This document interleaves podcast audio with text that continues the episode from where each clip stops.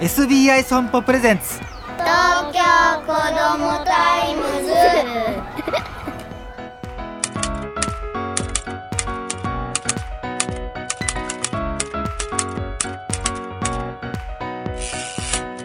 おはようさんさん。東京子どもタイムズ編集長の杉浦太陽です。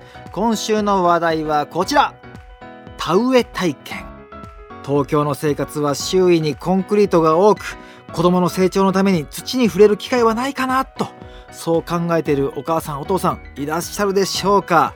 それならばこのシーズンです。親子で田植え体験をやってみてはどうでしょうか。デジタル家電に囲まれた現代人の生活。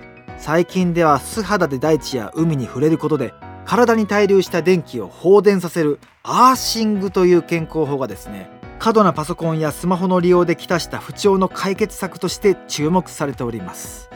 これについては科学的な解析もありましてアメリカコロラド大学の研究チームが土壌に生息する細菌が人の体に対しアレルギーや炎症メンタルヘルス障害を抑制する働きをしていることを発見したと発表しています。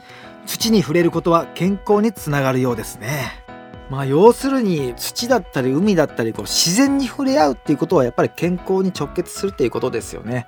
アウトドア大事。そういうことです。さらにですねこう土を触ると視覚触覚嗅覚など五感が刺激され感受性が育ちます。その感受性は他者とのコミュニケーション能力向上につながると。また田植えで手と指を使うことで脳が刺激される。日光を浴びるとカルシウムの吸収を助けるビタミン D が作られ骨が丈夫になる。まあ熱中症には気をつけないといけませんが田植え体験。いいことしかありません。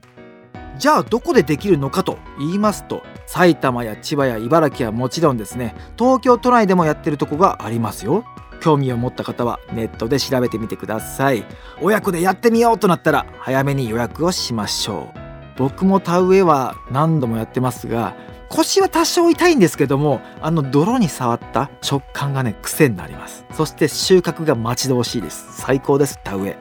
親子で泥だらけになりながら。どうですか？東京子どもタイムズ。